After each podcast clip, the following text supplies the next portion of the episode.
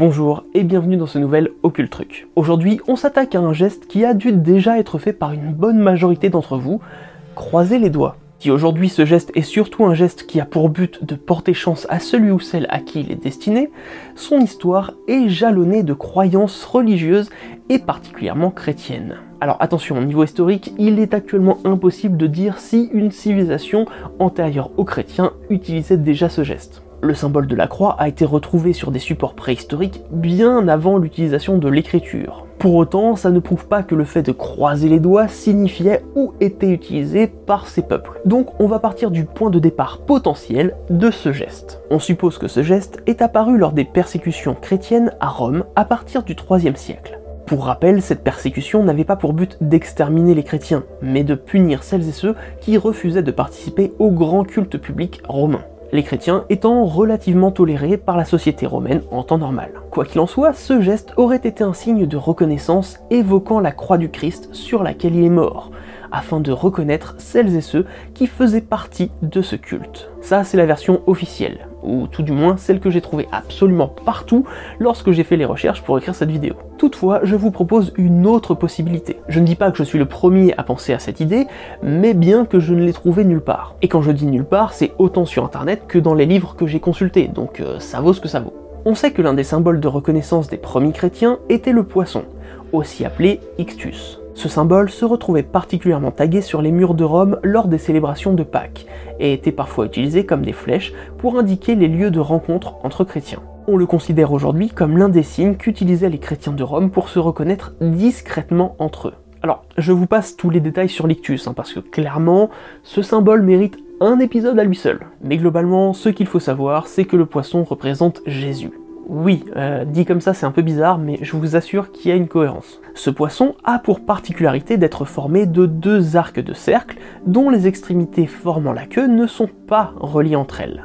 Or, si l'on croise les doigts, comme il est coutume de le faire, c'est-à-dire avec l'index et le majeur, on peut s'apercevoir qu'il est assez facile de faire ce symbole. Donc pour moi, si les premiers chrétiens utilisaient le fait de croiser les doigts comme signe de reconnaissance, c'était plus pour représenter l'ictus que la croix du Christ. Voici un petit argumentaire en plus. Le mot croix vient du latin crux qui veut dire gibet ou potence. Donc ça désigne parfaitement la croix utilisée comme outil d'exécution. Et dans le Robert historique de la langue française, on peut lire Déplote, crux est courant en latin et entre dans des locutions proverbiales.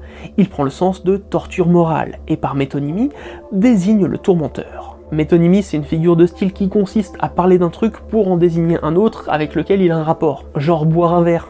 Tu bois pas vraiment le verre, hein, tu bois ce qu'il y a dedans. Sinon, ça fait mal aux dents. Et à la gorge aussi. Bref, le mot crux aurait donc servi pour désigner non pas la croix, mais les tortionnaires, ce qui signifierait que les premiers chrétiens se seraient reconnus entre eux en utilisant un signe qui signifiait tortionnaire. Donc je mise plutôt sur le poisson. À moins qu'ils utilisaient ça pour dire qu'ils se sentaient torturés. Hmm.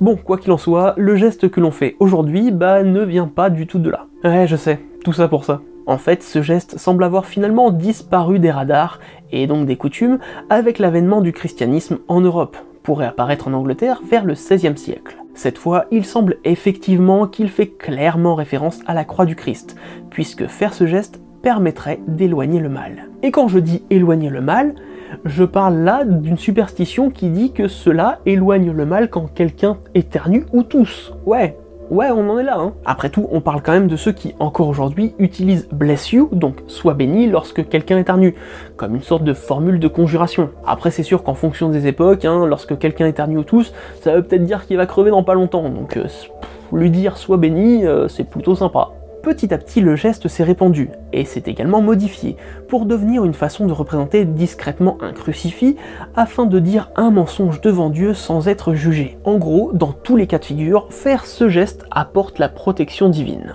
Dans les films, les séries et particulièrement dans l'animation, c'est un élément très utilisé pour montrer qu'un personnage ment à un autre, ou qu'il va trahir une promesse. Finalement, le geste se fait petit à petit plus visible, et on montre clairement qu'on croise les doigts. Le geste sonne alors comme une prière pour celui ou celle à qui il est adressé. Et celui-ci perd petit à petit sa connotation religieuse pour devenir un symbole de chance, comme le montre par exemple son utilisation par la Loterie nationale britannique dans son logo. Et aujourd'hui, à défaut de l'utiliser dans la vraie vie, le symbole est présent dans nos messages depuis 2016 avec sa version emoji. Bon, après tout ça, il faut savoir que ce que je vous ai présenté là est une version très occidentale de l'évolution de ce geste. Il ne faut pas oublier qu'en fonction des régions, les gestes peuvent avoir d'autres significations. Par exemple, au Vietnam, l'index et le majeur formeraient l'organe génital féminin. Ainsi, utiliser ce geste en le montrant à quelqu'un, particulièrement à un homme, serait équivalent à l'usage du mot gonzesse par chez nous. Parce qu'être une femme est une insulte apparemment.